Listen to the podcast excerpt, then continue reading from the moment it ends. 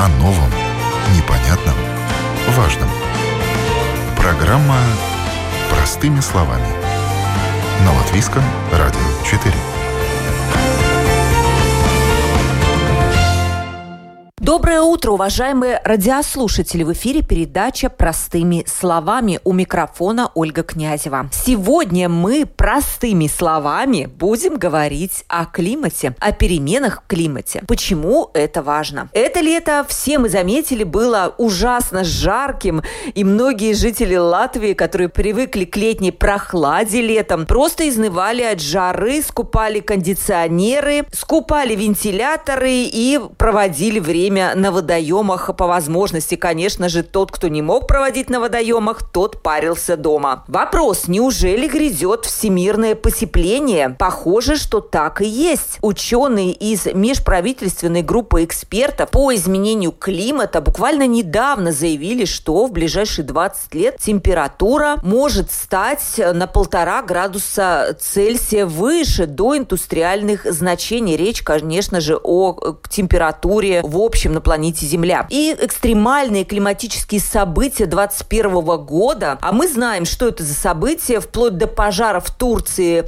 Греции, экстремальные жары на севере и даже э, в Скандинавии было тоже ужасно жарко, указывают на то, что наступили последствия климатических изменений. На днях 234 ведущих климатолога из 66 стран мира опубликовали доклад по изменениям климата. И вот как раз они подтверждают эту версию, что планета наша нагревается, что э, тепловые сезоны становятся все более продолжительными и жаркими, растут волны жара, а холодные периоды становятся все более короткими. И такие изменения структуры осадков приводят к учащению засух и наводнений. Наводнений в Германии, мы помним, что там было. Если рост среднегодовой температуры составит 2 градуса Цельсия, то экстремальная жара будет чаще достигать значений критических для здоровья людей и ведения сельского хозяйства. И вот как раз об этом, обо всем мы сегодня будем говорить. У нас будут в передаче два гостя. И мы поговорим о как раз климатических изменениях с директором представительства Всемирного фонда природы в Латвии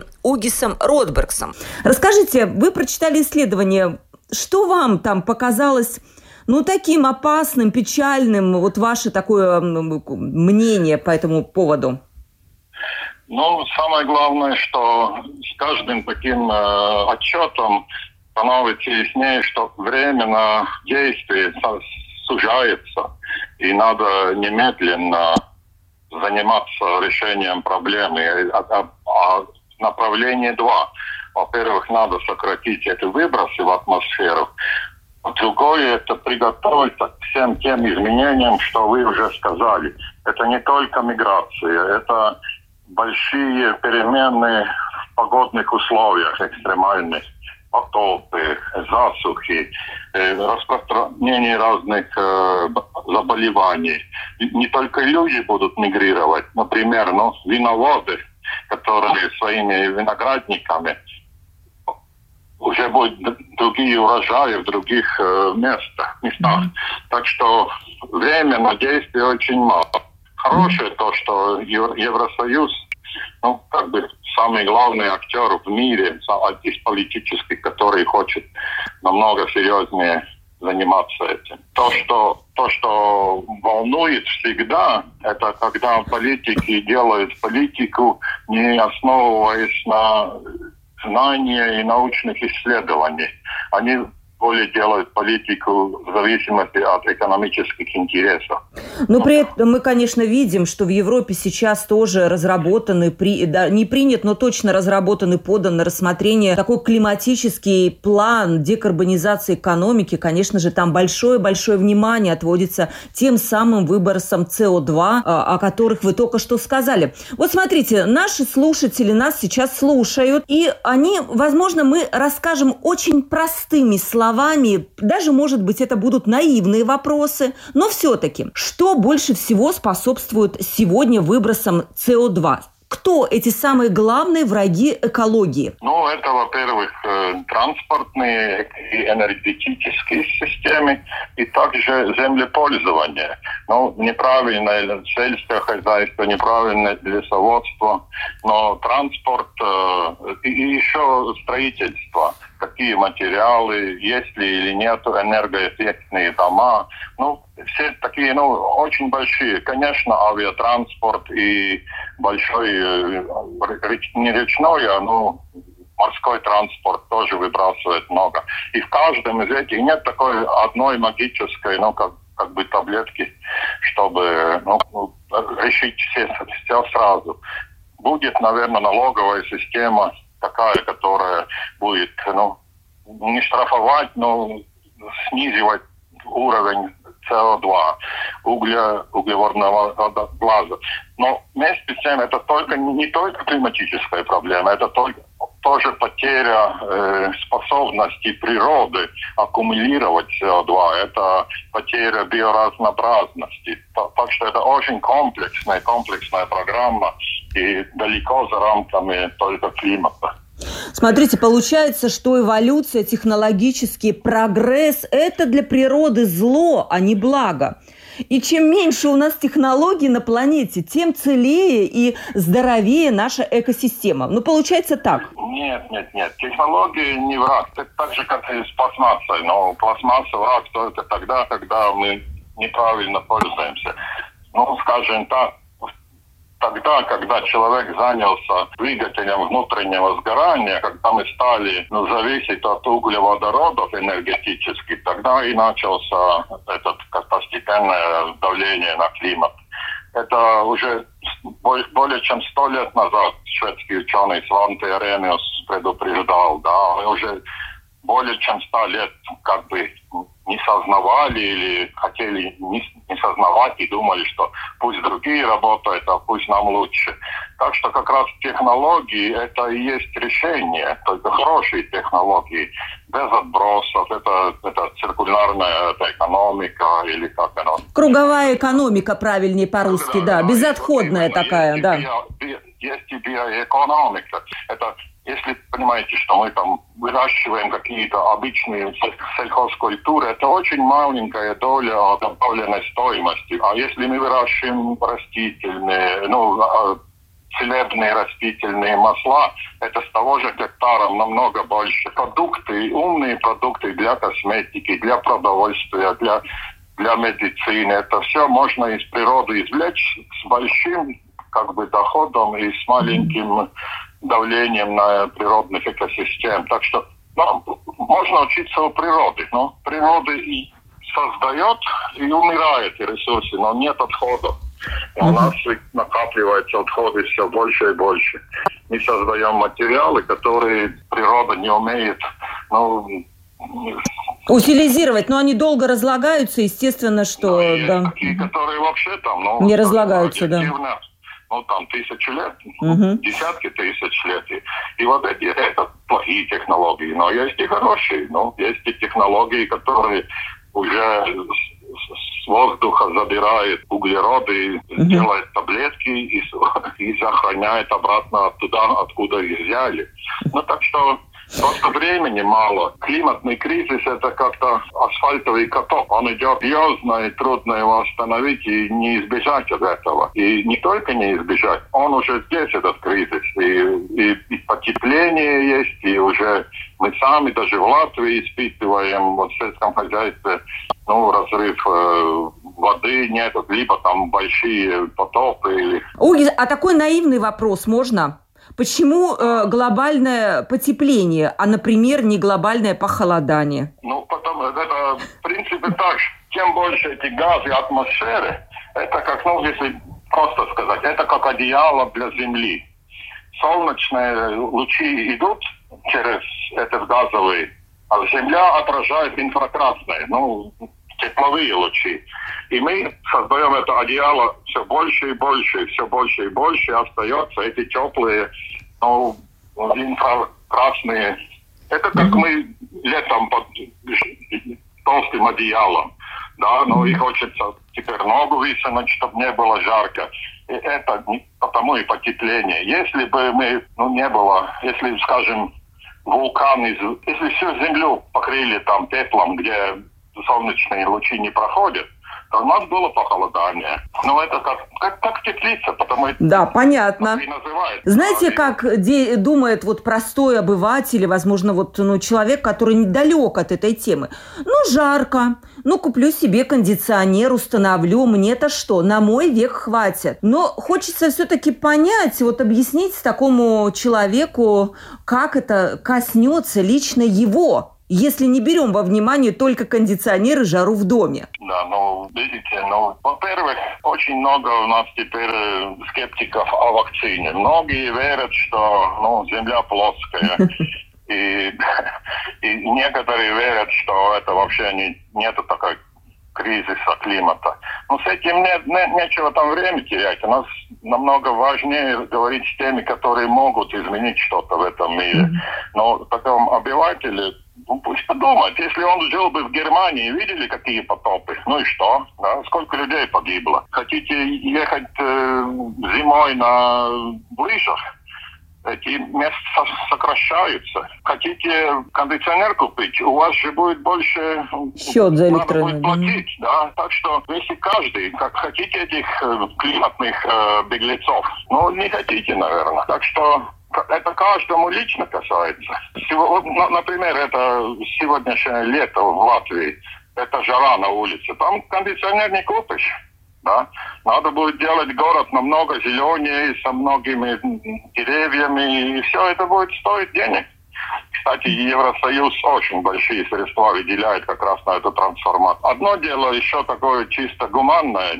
Когда это все происходит, надо быть как-то не забудь тем, которые больше всего страдают. Это нелегко будет пере, пере, перестройку делать, хорошее слово. Действительно, да, будет нетрудно. Вот, например, я читала буквально на днях, что у нас в Латвии, ну вот отрасль торфа, она, конечно же, в недоумении. Она прочитала этот план и понимает, что у них нет будущего. Ну, потому что они, конечно же, не являются такими дружественными для среды э, отраслью. И вот, конечно, им придется, наверное, сворачиваться. Но, как вы говорите, вот эти изменения климатические климатические, они не пройдут безболезненно, и нам нужно будет чем-то жертвовать. Обязательно, но надо все-таки понимать, но надо какие-то инструменты справедливости произвести. На самом деле, вот парфяное, ну, скажем, болото, это самый хороший ответ природы на аккумулирование углерода. А если мы их убираем, а, а и убираем намного быстрее, чем он возобновляется, этот торф. А торф это чистый, ну, чуть не углеводород. Он растет один миллиметр в году примерно в наших условиях. Это идеальная накопилка углеводорода. Плюс оно дает э, как бы ну, страховку от э, и засухи, и от наводнений, потому что он как мочалка работает. Mm-hmm. Ну, а чтобы справедливо перейти, это не только это, это, скажем так, не совсем ну, не бедные люди, а очень много людей на старых машинах едут. Просто, просто по причине, что не могут позволить более технологически современные. Да? Ну, вот какие схемы будут. Вот Германия быстро перейдет, а у нас все эти старые машины здесь оставим. Да? Ну, так что это и, и таких отраслей много. Ну, надо все это принимать во внимание. Последний вопрос вам, Угис. Вот простой человек, который сейчас сидит и нас слушает, и я, например, что мы можем сделать для того, чтобы не ухудшать нашу экосистему, чтобы быть климатически правильным э, человеком, потребителем? Да, ну самое главное, что самое лучшее, что может делать э, ну, индивидуальный человек, это спрашивать у политиков э, действительно э, работу и акции по поводу э, снижения нашего давления на природу. В личных каких-то выборов семья или ну, домохозяйка ограничена. Это мы, самоуправление государства, должно представить эффектный общественный транспорт, либо помогать утеплением, скажем, домов либо энергетические решения. То, что человек может это как потребитель выбирать такие продукты, материалы для строительства, какие-то технологии, строишь дом, думая о солнечной батарее, либо там этим тепловым насосом. Покупаешь продукты, ну, дай местным продуктам, скажем, которые не так-то много путешествовали по миру. Ну, вот такие маленькие вещи. Одна вот как инди индивидуал, у нас ограниченные возможности, ограничены они на самоуправлении. Потом самоуправление, если там 20 лет назад мы построили какой газовый завод, у нас пойдет годы, чтобы поставить новые технологии. Этого в один день не будет. И это не зависит от одного человека. А вот если будет на политической агенде, ну, кто, кто, кто у нас в политике лидирует, ну, скажем, по зелености? Ну, скажет почти никто. Нам все говорят зеленый курс, зеленый курс. А кому это интересно? Политики смотрят, ага, избирателю это не так важно. Ну, тогда и не будем. Ну, вы правы, и поэтому, поэтому, заключая вот с вами разговор, все вот эти инициативы сейчас идут с Европы. Многие ругаются, что эти инициативы навязываются нам, но, может быть, судя по вашей вот речи, по вашему мнению, и хорошо, что это нам навязывается. Получается, что так. Мы, у нас нет выбора. Очень много этих новых стратегий, как уже сказал, это не только климат, это не только биоразнообразность, это политика сельского хозяйства, как от, от поля к столу, как производится питание, что обществу нужно. Обществу нужно хорошее питание, и малое давление на среду. А сельскохозяйственности они хотят зарабатывать. Ну вот и надо решить. И таких стратегий в Европе очень много, и есть конкретные индикаторы по какому году, что надо ну, достичь. А наше задание – это как бы предусмотреть и адаптироваться как можно быстрее. Ну, похоже, что ну, многие ответственные лица, как и раньше, хотят сказать, ой-ой-ой, у нас там особый случай, нам, помедленно или пусть другие думают, а мы будем потом смотреть. Но это хорошо, что это не только для нас хорошо, это для всего, скажем, мирового человечества хорошо, что государственные лидеры на таком высоком уровне решили. И как раз вот этот доклад, что вы сказали, он предшествует э, саммиту глав государств где и Китай, и США, и Индия все будут присутствовать. И, ну, серьезное понимание, что цена ничего не делать будет намного выше, чем цена за то, что надо адаптировать. Сегодня э, мы говорили о климатических изменениях с директором представительства Всемирного фонда природы в Латвии Удисом Ротбергом. Спасибо большое, господин Ротберг, за участие в передаче. Спасибо вам.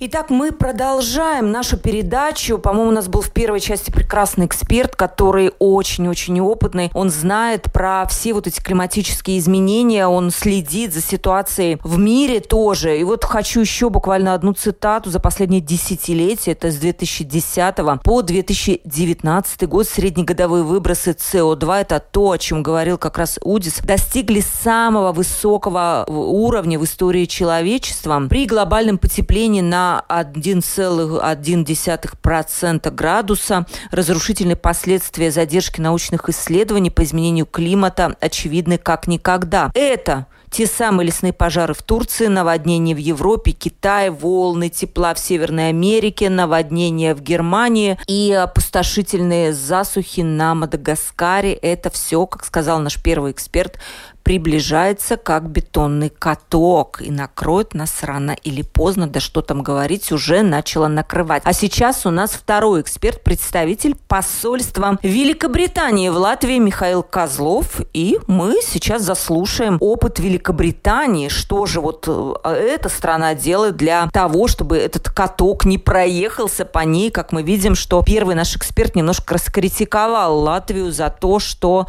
она пока уделяет мало внимания вот этому зеленому курсу. Он скорее навязывается больше с Европы, не навязывается в хорошем, конечно же, смысле. Я это сказала. Э, дорогие радиослушатели, сейчас у нас второй эксперт, представитель посольства Великобритании в Латвии Михаил Козлов. Здравствуйте, Михаил. Добрый день. Э, очень рад с вами побеседовать на столь значимую и для посольства тему, а также для Латвии и для всех латвийцев. Смотрите, Михаил, 20 августа я немножко прорекламирую. В рамках ежегодного фестиваля «Лампа» будет проходить дискуссия «Климатические изменения. Говори на моем языке», которую как раз организовывает посольство Великобритании в Латвии, э, в Латвии совместно с британскими и латвийскими экспертами. Я посмотрела программу «Лампа». Это не одна дискуссия, там прямо целый цикл дискуссий про климат. Немножко расскажите, о чем вы будете говорить, потому что я понимаю, посмотреть эти дискуссии все можно будет. Да, совершенно верно. Они все доступны онлайн. А дискуссия в этом году посвящена климатологии и силе коммуникации. Да, именно коммуникации, общению вместе с экспертами будем обсуждать и ломать сложившиеся стереотипы. Скорее всего, лучше рассказать о главном госте, э, которого мы пригласили из Британии. Это профессор Крис э, э, Рапли из колледжа Лондон Университи который также занимает должность при правительстве. Он член правления в консультативном фонде чистой среды.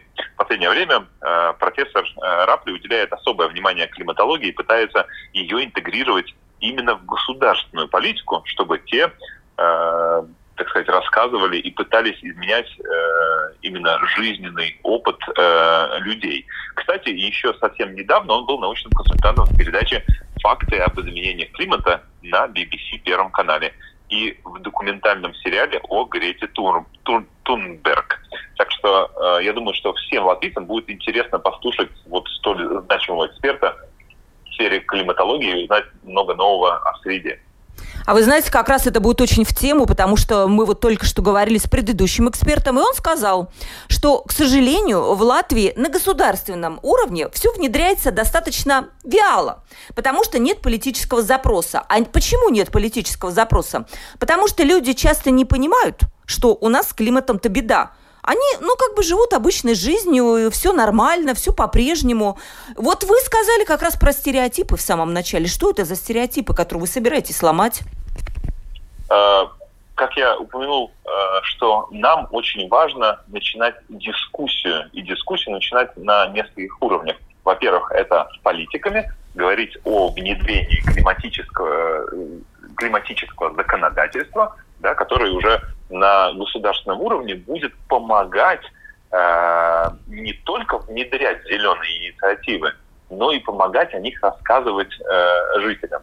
Стереотипов очень много, э, начиная с того, что... Э, Самые популярные приведите, да, нам интересно. Да, выброшенный стаканчик в лесу не навредит природе, да, или то, что э, мы едим много мяса, это никак не сказывается на окружающей среде, или то, что мы там два раза в неделю съездим на велосипеде на работу, никоим образом это не повлияет на парниковый эффект. И, э, то есть главный, наверное, стереотип, что люди не видят ценность своим действиям, и они не видят э, результата своих действий. Есть такое понятие, как э, экологический след, который каждый человек оставляет.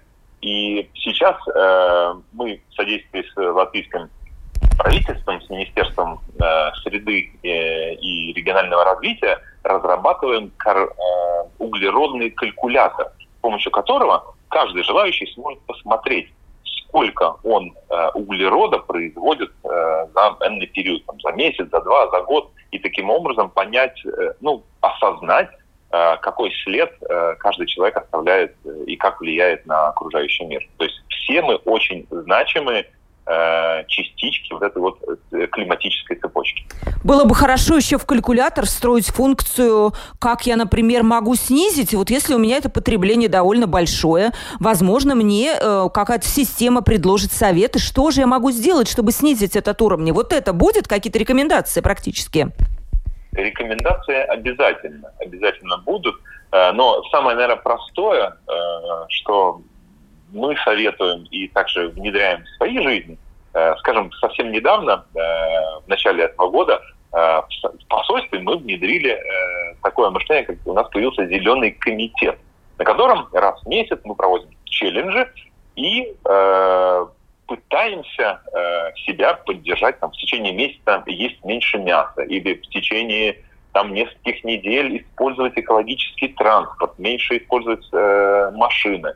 Э, думать э, зелеными э, такими шагами. И таким образом, вот начиная с тебя, возможно, и очень серьезно повлиять на климат. Вы знаете, Михаил, интересную мысль как раз и пока вы говорили, я подумала, что в будущем, возможно, даже очень недалеком будущем, у корпоративной среды в Европе, а может быть и в мире, ну, наверное, начнется это все таких более развитых стран, будет уже установка на то, что важно быть не только вот социально ответственным работодателем, но и зеленым работодателем. И если, например, какой-то работник не разделяет эти ценности, то, наверное, это будет причиной, почему его не возьмут на работу. Как вы думаете, может ли такое быть? Э, это возможно. Э, конечно, для любого работодателя, э, если мы говорим о бизнес-среде, э, важны в первую очередь это э, характеристики работника как специалиста своей, в своей должности или в своей сфере.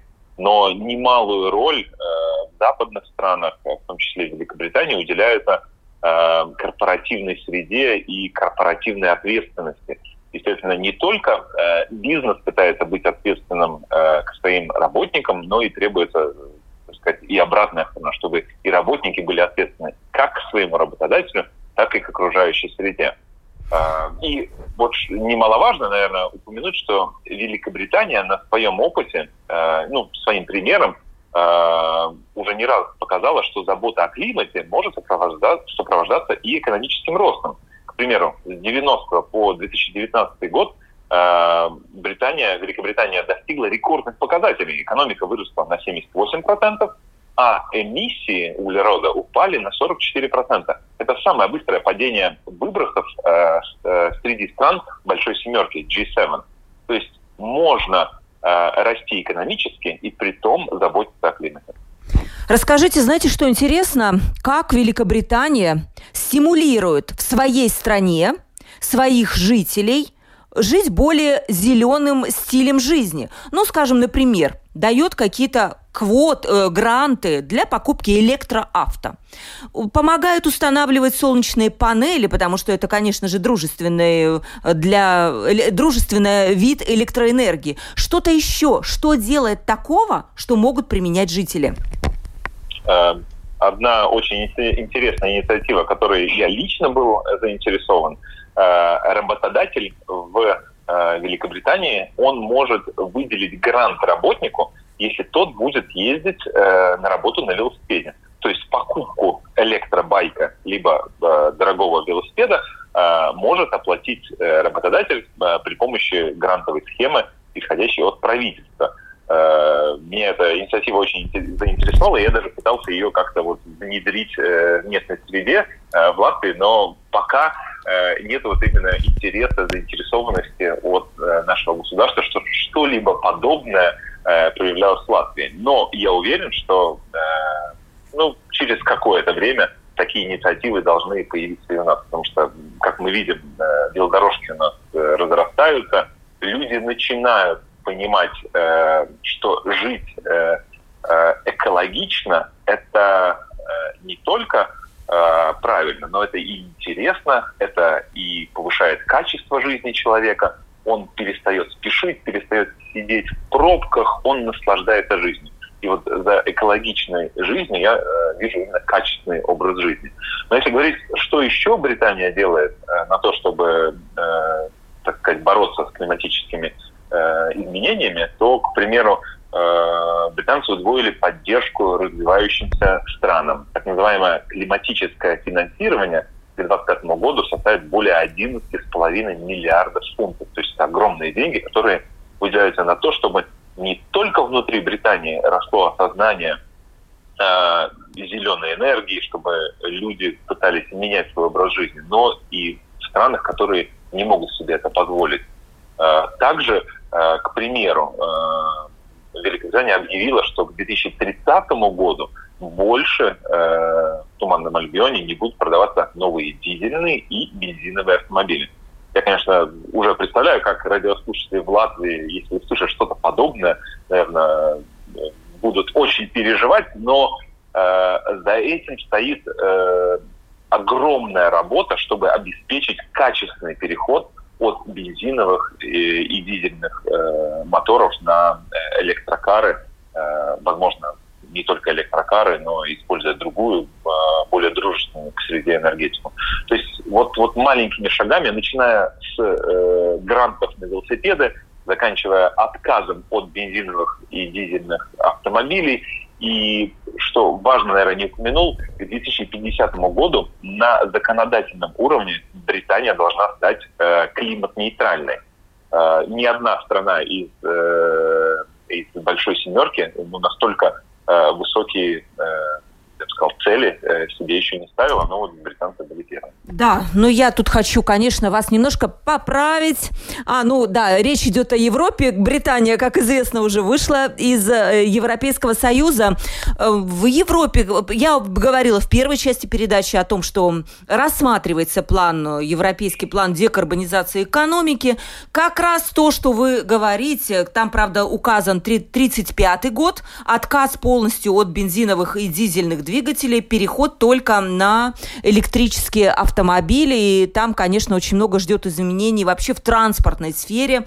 И это коснется всего Евросоюза и Британия, конечно же, я думаю, что, может быть, даже будет впереди. Но Вопрос последний все-таки, Михаил, хочу задать. Мне кажется, все эти климатические цели, они пока могут их потянуть только богатые страны. Как мы видим, Великобритания даже готова спонсировать другие страны для того, чтобы они тянулись к этому стандарту. А если страна победнее, то у них ну, не хватает просто средств для того, чтобы перенастроить свою экономику на вот эти зеленые рельсы, дать гранты для покупки электромобилей, электроскутеров, перевести свой общественный транспорт на электромобили, много-много делать еще. Как вы считаете, как вот Латвия должна в этом плане действовать э, более активно, чем сейчас? Как вы оцениваете Латвию в этом плане? В плане продвижения зеленого курса? А, изначально, когда мы только начинали этот зеленый курс, э, э, так сказать, приводить в жизнь в Латвии, то мы поставили перед собой несколько целей. Вот одна из задач была наладить диалог с латвийским э, государством и помогать им вместе внедрять зеленые инициативы. Мы видим, что за последние годы э, наш диалог с государством, вот именно э, с Министерством среды, он приобретает уже более конкретные, конкретные цифры появляются, конкретные планы. К примеру, тот же самый углеродный калькулятор, который мы вместе разрабатываем. Мы очень надеемся, что мы закончим разработку и сможем его презентовать вот ближе климатической конференции КОП-26, которая в Глазго произойдет в ноябре, что вот, вот к ноябрю мы его сможем внедрить в Латвии. Также мы беседуем с Министерством среды о э, климатическом законодательстве, то есть инструменте, который помог бы потом государству э, внедрять и развивать зеленое мышление как э, в э, государственных госинституциях, так и разрабатывать программы поддержки бизнеса, негосударственного сектора и так далее. Э, то есть Латвия очень-очень э, в хорошей сейчас находится ситуации.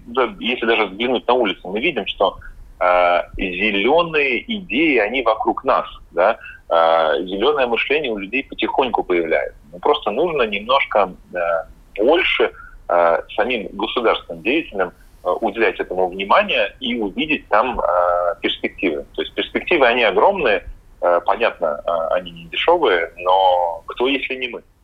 Это правда. Я хочу еще раз напомнить, что 20 августа в рамках ежегодного фестиваля «Лампа» будет проходить дискуссия «Климатические изменения. Говори на моем языке».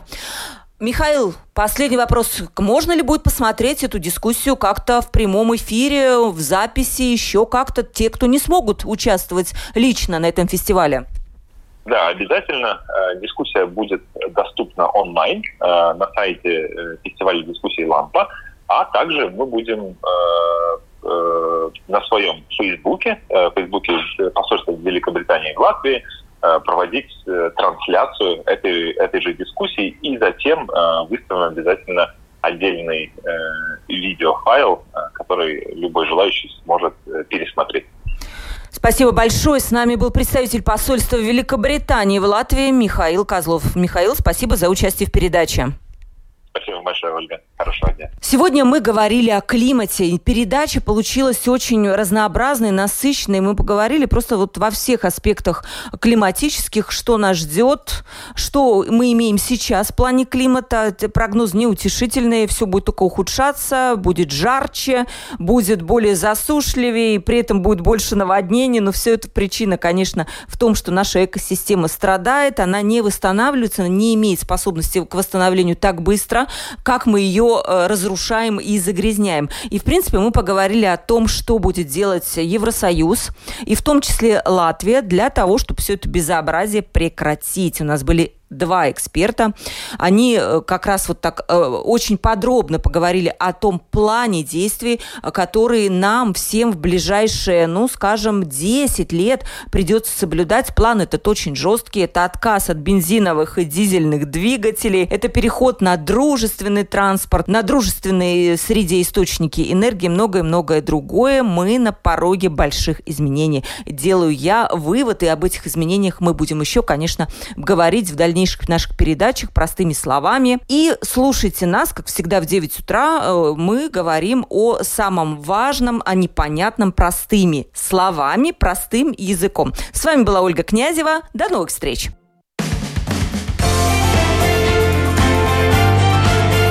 О новом, непонятном, важном.